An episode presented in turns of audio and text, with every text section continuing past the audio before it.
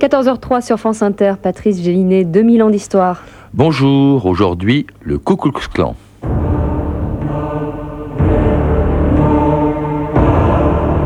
Ils ont une façon spéciale de passer le pouce dans leur ceinture avec trois doigts pointés vers le sol. Ça veut dire quoi? C'est une sorte de code maçonnique? Non K, K, K. «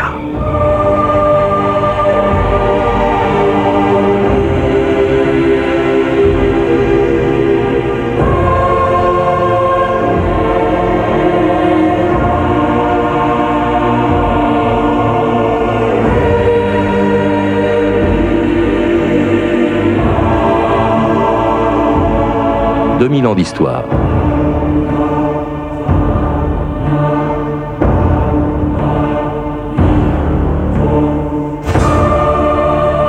Avec leurs costumes de carnaval, leurs cagoules de pénitents d'un autre âge, leur goût du secret, leur vocabulaire ésotérique, et leurs réunions nocturnes à la lumière d'immenses croix enflammées, les grands magiciens, dragons ou cyclopes du Ku Klux Klan pourraient faire sourire s'ils n'appartenaient pas à une des organisations les plus racistes et les plus violentes de l'histoire des États-Unis.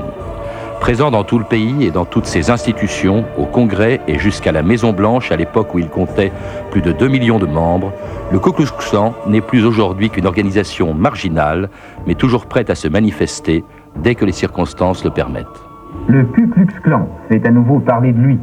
Scénario habituel, dans un terrain vague, des centaines de membres de l'association secrète, portant cagoule et robes, se sont réunis à la lumière de deux croix enflammées pour entendre le grand dragon. Le grand dragon, le nommé Robert Shelton, a dénoncé l'accord d'intégration réalisé entre Noirs et Blancs à Birmingham.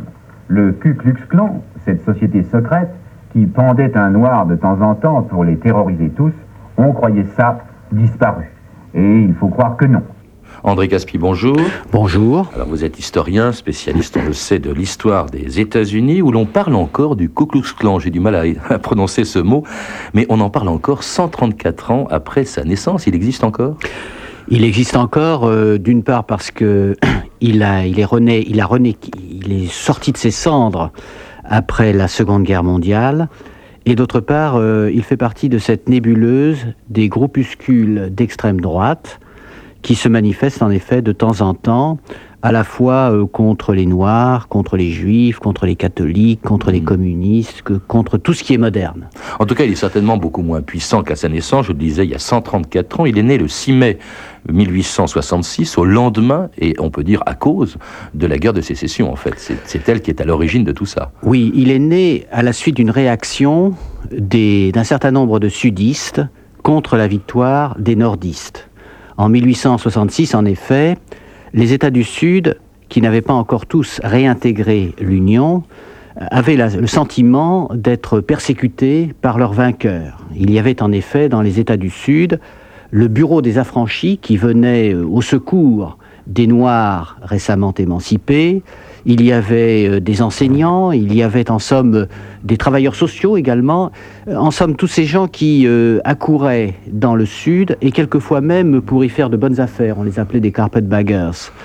Et le clan avait pour but précisément d'empêcher que le Nord manifeste sa victoire de manière un peu trop bruyante et surtout, ce que le clan voulait empêcher, c'est que les Noirs du Sud deviennent des citoyens à part entière. puissent voter, parce qu'effectivement, ils étaient très nombreux. Hein. Alors, non seulement ouais. ils pouvaient voter, mais des Noirs ont siégé dans les assemblées législatives des États du Sud, et le clan essayait par tous les moyens, d'abord de les empêcher de voter, ensuite de participer à la vie politique, et pour cela recourait systématiquement à la mmh. terreur. Donc une grande résistance de la part de, des anciens confédérés, les anciens sudistes. D'ailleurs, je crois qu'à ce moment-là, à la fin de la guerre de sécession, apparaissent des quantités euh, d'organisations ou de sociétés secrètes. Hein, J'ai sous les, sous les yeux les noms de Chevaliers du, Camé de Camélia Blanc, oui. la Ligue Blanche, les Chemises Rouges. Et alors c'est le Ku Klux Klan qui finit par euh, triompher, si je puis dire, par devenir la, la plus importante. Est-ce que c'est à cause de son rituel? Car tout de suite, je crois que le fondateur du Ku Klux Klan, qui s'appelait, qui était ancien général sudiste, qui s'appelait Nathan Forrest, euh, prend le titre de grand wizard, c'est-à-dire, je crois, de grand magicien. Oui, c'est-à-dire qu'en fait, euh, immédiatement, le rituel est mis en place, et en particulier, un rituel qui a deux buts. Le premier but, tout d'abord, c'est de dissimuler les personnes. De là, la cagoule, notamment mmh. les, la robe blanche qui permet en somme de ne pas savoir qui est en dessous. C'est extrêmement important pour une association dont la violence est l'un des objectifs et l'un des moyens. Et puis le deuxième but, c'est aussi de créer un sentiment de communauté, c'est-à-dire qu'on appartient à une association, on est ensemble, main dans la main si l'on peut dire, et on est solidaire dans la lutte contre les Noirs et contre les représentants du Nord. Et, même une communauté de croisés, entre guillemets, parce que leur symbole, c'était une croix dans un cercle rouge. Il faut peut-être rappeler d'ailleurs l'origine du mot euh, Ku Klux Klan. L'origine n'est pas tout à fait certaine. Il est vraisemblable que cela vient euh, d'une expression écossaise, mais ça n'est pas très, On ne se peut pas le dire d'une manière très, très précise. Ils disent que je crois c'est aussi d'un nom grec, Kuklos, qui veut dire tout simplement le cercle. Le cercle, oui. Mais enfin, à vrai dire, euh, ce qui fait la gloire du clan à cette époque, c'est son mystère. C'est précisément qu'on ne sait pas très bien d'où il vient, qu'on ne sait pas très bien qui le compose, et qu'on ne sait pas très bien non plus quels sont ses objectifs, sinon que l'objectif, c'est de résister à l'influence du Nord. Avec des titres ronflants, un grand wizard, donc grand magicien, ça vaudra ensuite magicien impérial, euh, grand titan, euh, grand cyclope. Alors tout cela évidemment serait du folklore si dès sa naissance le Ku Klux Klan ne se manifestait pas par sa violence. Un aperçu des méthodes de cette organisation, la revue de texte du 19e siècle, Stéphanie Duncan. Oui, à la fin du, 18e, du 19e siècle, le Ku Klux Klan, pour informer ses membres et surtout pour créer un climat de peur, de terreur, se fait connaître de différentes manières. En 1867, par exemple, un journal local du Sud publie un encadré Avis, le Ku Klux Klan se rassemblera à l'endroit habituel en son repère mardi soir prochain à minuit précise, en costume et avec les insignes du clan signé le grand cyclope. Ou encore sur des affiches, on peut lire des messages rédigés dans un charabia ésotérique du genre Abîme de l'enfer, tanière du diable, héros assassinés, semez aux quatre vents la boue sanglante qui vous couvre. Repérez bien les ennemis, vengeance, vengeance, l'heure a sonné, soyez prêts, etc. etc. Les archives du sud des États-Unis possèdent aussi des centaines de lettres de menaces de l'époque, à l'encontre notamment des instituteurs blancs venus du Nord pour instruire les Noirs, comme celle-ci par exemple adressée à un instituteur de Géorgie. Vous êtes un sacré morveux d'abolitionniste et une fripouille. Si nous entendons encore parler de vous, nous brûlerons votre infernale maison sur votre tête et vous arracherons les entrailles. Signé KKK, infernalement vôtre. Hein, bien sûr, les Noirs aussi euh, reçoivent des menaces, comme celle-ci adressée à un riche épicier noir de Géorgie. Tu gagnes trop d'argent et nous disons qu'on ne permet pas à un nègre de s'élever de cette manière dans l'échelle sociale. Il paraît que tu diriges tous les votes des Noirs. Nous avons donc l'intention de te briser et de te chasser. Et le Ku Klux Klan n'hésite pas à passer à l'acte de temps en temps. Un instituteur noir, Cornelius McBride, raconte le supplice qu'il a vécu une nuit de 1871. Deux d'entre eux me maintenaient, dit-il, pendant qu'un autre prenait un faisceau de branches d'eucalyptus. L'un me donna 100 coups, un autre 75. Je leur demandai ce que j'avais fait pour mériter un tel traitement. Ils me répondirent Nom de Dieu, tu ne sais donc pas que nous sommes dans un pays de blancs. À la même époque, un médecin examine une jeune noire de 18 ans. Elle portait sur le dos douze zébrures ou entailles, parfois creusées jusqu'à l'os.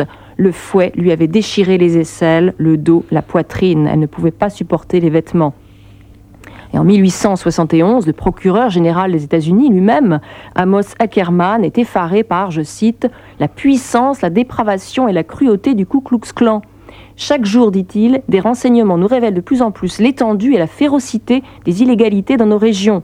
J'apprends aujourd'hui que dans un seul comté de Caroline du Sud, 250 personnes ont reconnu appartenir au Ku Klux Klan. Nous avons de 5 000 à 10 000 procès que la justice locale est impuissante à traiter toutes ces illégalités sont vraiment l'équivalent d'une guerre. André Caspi, des illégalités qui vont loin aussi. Je crois que 1871, par exemple, est une année terrible. On dit qu'il y a eu 300 Noirs lynchés en 1871, mais il y a des viols, il y a des, des coups de fouet, etc. C'est d'une violence inouïe à l'époque. Oui, en 1871, le clan a déjà disparu puisque à cause de cette violence. Il se dissout, il est dissous en 1869. Mais il est de fait que cette violence découle précisément de la situation dans laquelle se trouve un certain nombre de blancs dans le sud, parce que eh, ils ont perdu la guerre.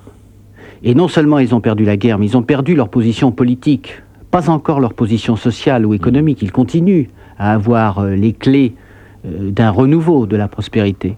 Alors, ils essayent par tous les moyens, et notamment la terreur, la violence, mais ils essayent aussi par la ségrégation raciale, car l'essentiel de la ségrégation commence à s'installer à partir de cette époque. Il y en avait déjà quelques traces avant la guerre de sécession, mais ça s'accentue beaucoup plus après la guerre de sécession. Et tout cela, bien sûr, dans les États du Sud. Donc il faut bien insister sur cette localisation géographique. Le clan, première formule, c'est avant tout une organisation des États du Sud. Alors vous disiez effectivement, André Caspi, euh, première formule, car le clan se dissout en 1869. Le général Nathan Forrest dissout son organisation, qui continue malgré tout à agir, et il devait réapparaître 46 ans plus tard à Atlanta et prendre une ampleur considérable.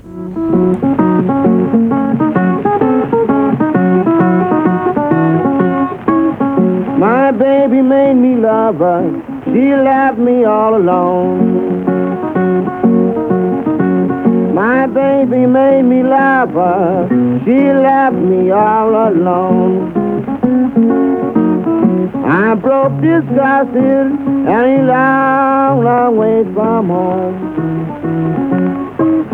Sometimes I wish I could see my baby's face again. Sometimes I wish I could see my baby's face again. But I know she had up with me by some other man.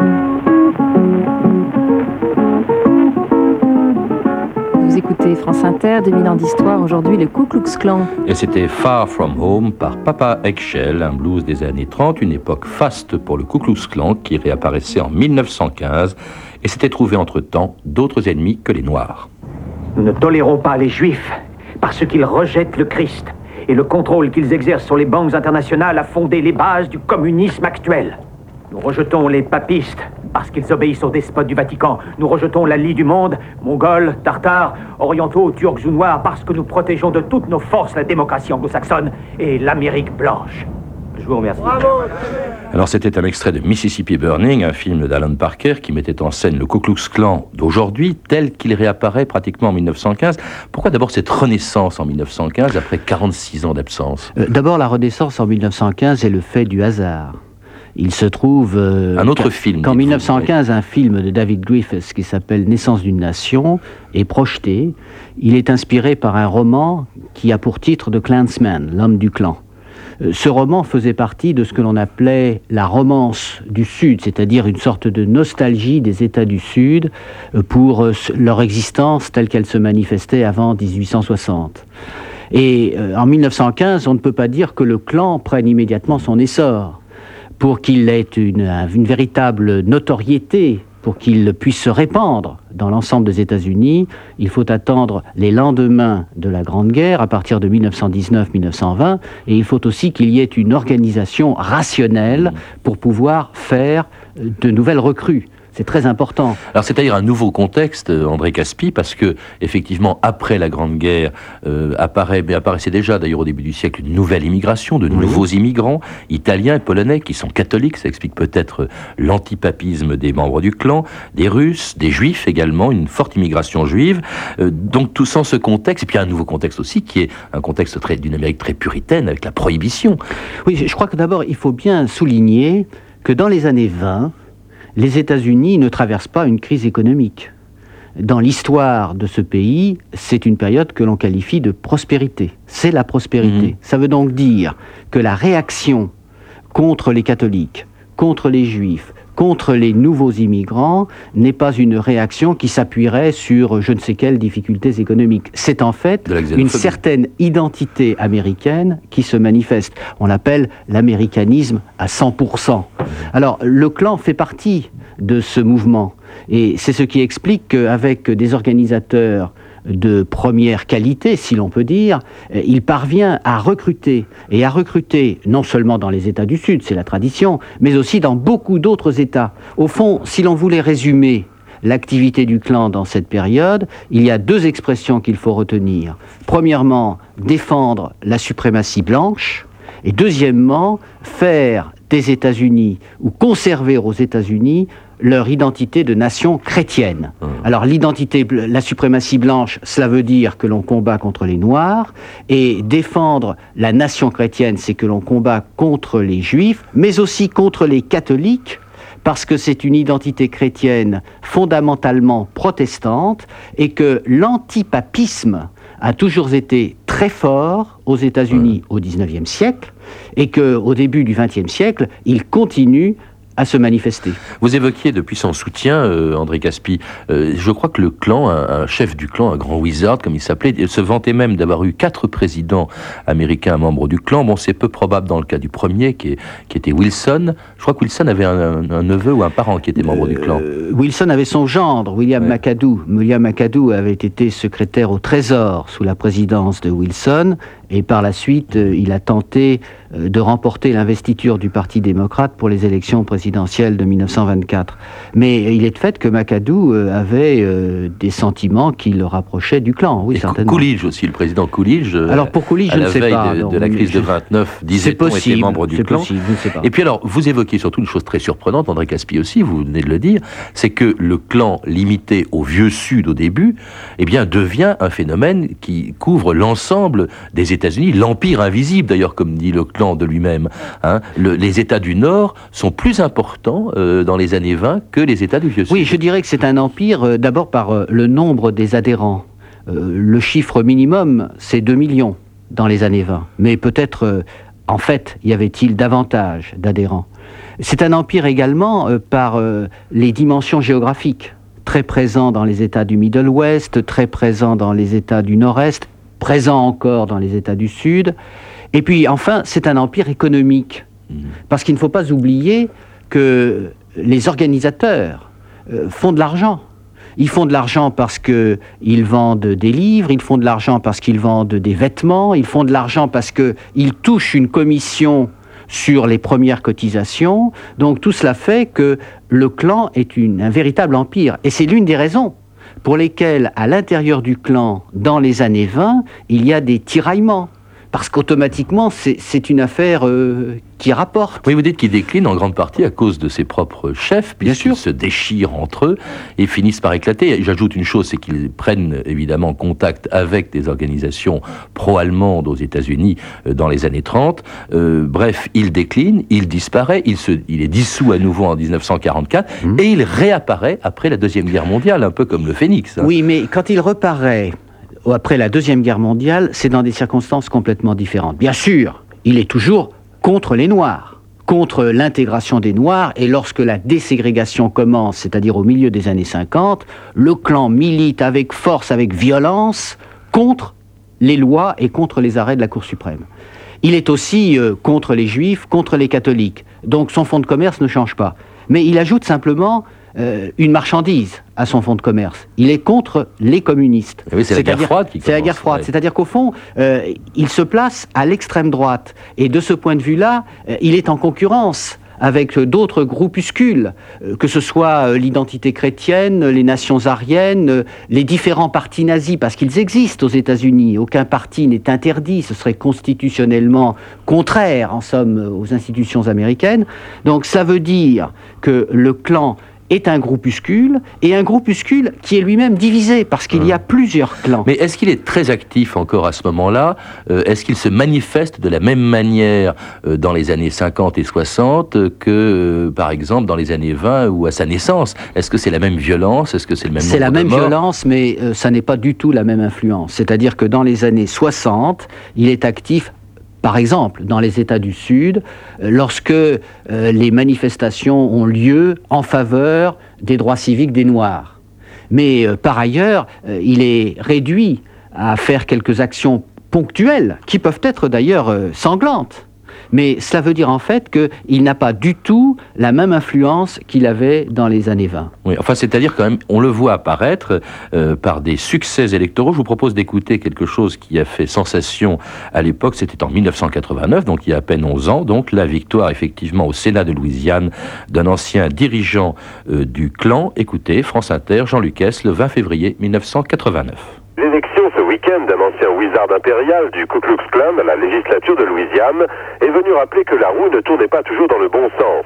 David Duke a eu la sagesse ou l'hypocrisie de ne pas trop parler de son passé lorsqu'il prenait dans son grand capuchon blanc le racisme à l'égard des Noirs et la haine des Juifs et des catholiques. Aujourd'hui, David Duke se présente comme un républicain moyen, ayant rangé au vestiaire l'uniforme nazi qu'il ne dédaignait pas porter de temps à autre pour célébrer la suprématie de la race blanche.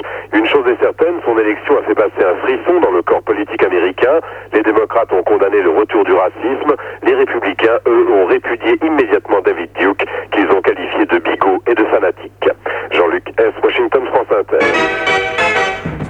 Lucas, à l'époque correspondant de France Inter aux États-Unis, euh, parlant de David Duke, élu effectivement en 1989 et patron, grand wizard des chevaliers du Ku Klux Klan. C'était quand même extraordinaire. Ça. Oui, ce qu'il faut également retenir des propos de Jean Lucas, c'est que le clan de notre époque ne se présente plus dans l'uniforme que vous avez rappelé tout à l'heure. Certes, de temps en temps, il y a des réunions au cours desquelles le rituel continue à tenir sa place. Mais pour l'essentiel, les porte-paroles du clan euh, se présentent en costume cravate, euh, en tenant des propos relativement modérés, mais en insistant particulièrement sur la nécessité de défendre les traditions américaines. Et euh, je pense qu'il faudrait ajouter une dimension aux valeurs idéologiques que nous avons rappelées tout à l'heure. C'est qu'il y a aux États-Unis un certain nombre de personnes qui pensent aujourd'hui que le complot ne vient pas des communistes. Les communistes américains et en général ne correspondent pas ou ne provoquent pas une telle hostilité aujourd'hui. Euh, on peut penser également que le complot ne vient pas des catholiques, ne vient pas des juifs. Mais alors d'où vient-il? Eh bien, il vient essentiellement du gouvernement fédéral. Et c'est cette Mais ils ont soutenu des présidents. Je crois qu'ils ont apporté leur soutien à un certain nombre de présidents élus aux États-Unis. Oui, bien sûr. Mais si, si vous soutien regardez. compromettant pour les présidents d'ailleurs en question. Bien sûr, oui. Et puis euh, il y a des politiciens locaux qui tirent parti justement de la présence du clan et euh, du soutien que le clan leur apporte. Mais je crois que ce qu'il faut bien comprendre, c'est que il y a comme cela toute une nébuleuse de groupements qui ont une idéologie euh, confuse, une idéologie qui repose sur la violence, sur l'hostilité, sur l'exclusion, et, et que le clan fait partie de cet ensemble. Mais ça ne veut pas dire, premièrement, que cette nébuleuse soit très importante sur le plan numérique, ni même qu'elle exerce une forte influence sur le plan politique. Ça veut dire simplement qu'elle est capable de temps en temps de faire parler d'elle et de commettre des crimes, parce que cela arrive, des crimes de haine, comme on dit. C'est-à-dire qu'en fait, euh, euh, c'est une idéologie euh, qui peut se manifester, par exemple, par euh, l'attentat de 1993 à Oklahoma City. ouais. Ça, c'est un exemple typique, non, pas, du clan, c'était un- Oui. non pas Au du fond- clan, au mais fond, des, adversaires du gouvernement Ce fédéral. que vous voulez dire, c'est que le clan est noyé au milieu de toute une nébuleuse d'extrême droite aujourd'hui. Est-ce qu'on peut chiffrer les nombres du- des membres du clan qui a son site internet, qui s'exprime ouvertement? D'ailleurs, il est autorisé, je crois. Oui, il est autorisé, mais c'est-à-dire qu'en fait, on ne peut pas le chiffrer d'une manière très précise, parce que euh, il y a bien sûr les sympathisants, il y a ceux qui euh, contribuent mais qui ne souhaitent pas qu'on retienne leur nom. Moi, je dirais grosso modo que les clans aujourd'hui ne doivent certainement pas dépasser 2000 ou 2500 membres pour une population qui, je le rappelle, a un peu plus de 270 millions d'habitants. Mais recruter où? Dans quelle catégorie de la population, Ben, essentiellement parmi les laissés pour compte. C'est-à-dire parmi ceux qui sont euh, euh, déçus euh, du système, qui ont- n'ont pas bénéficié de la prospérité, et puis aussi, et puis aussi dans un groupe qui est composé d'anciens prisonniers blancs, c'est-à-dire des détenus blancs qui ont souffert dans les prisons par les détenus noirs et qui essayent en somme de, trouver une compensation. Alors, ces organisations d'extrême droite tâchent de recruter des détenus blancs, une fois libérés, ils deviennent des membres actifs. Alors,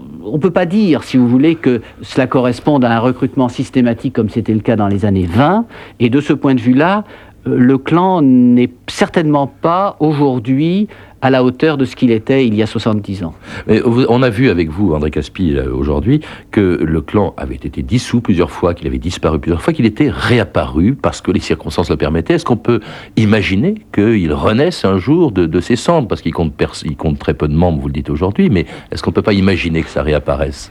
Comme ces poussées de fièvre qu'on connaît souvent Bien sûr, il y a eu le macartisme, il y a eu... On peut tout imaginer. On peut penser en effet que euh, les rituels du clan euh, séduisent un certain nombre d'Américains si, pour une raison ou pour une autre, les Américains étaient euh, au milieu d'une tempête. Mais ce qui est certain, c'est qu'aujourd'hui, la prospérité marque les États-Unis. Ce n'est vraiment pas le problème majeur qui intéresse les Américains. Et j'ajouterais qu'il y a des organisations extrêmement actives, extrêmement influentes, qui dénoncent le clan et qui militent contre lui. Merci André Caspi en tout cas de nous avoir rappelé l'histoire de cette organisation plus que spéciale, le Ku Klux Klan. Euh, vous en parlez aussi dans plusieurs livres euh, signés de vous que je voudrais mentionner. Les États-Unis aujourd'hui, paru l'an dernier chez Plomb. Les États-Unis au temps de la prospérité, 1919-1929, dans la collection La vie quotidienne chez Hachette. Enfin, La civilisation américaine et Les Américains, disponibles tous les deux en deux volumes en poche au seuil dans la collection Point Histoire. Euh, à lire également Le Ku Klux Klan de William Pierce Randall, pas publié chez Albin Michel il y a déjà longtemps, en 1966, et America, avec 3 K, Voyage en Amérique fasciste de Roger Martin, paru chez Calman Levy dans la collection Documents. Vous avez pu entendre un extrait du film, des extraits du film Mississippi Burning de Alan Parker, disponible en vidéo chez Gaumont. Vous pouvez, vous le savez, écouter notre émission tous les jours pendant une semaine sur le site internet franceinter.com, rubrique 2000 ans d'histoire, ou téléphoner au 08 36 68 10 33. 2 francs 21 la minute, c'était 2000 ans d'histoire. La technique Elisabeth Collet et Célia Dufour. Archivina Christelle Rousseau. Documentation Elsa Boublil et Anne Weinfeld. Revue de texte Stéphanie Duncan. Réalisation de Anne Kobilac. Une émission de Patrice Gélinet. Demain, dans 2000 ans d'histoire, nous irons sur les barricades, non pas celles de 68, mais celles de la Révolution de 1830. Et tout de suite, il est 14h30.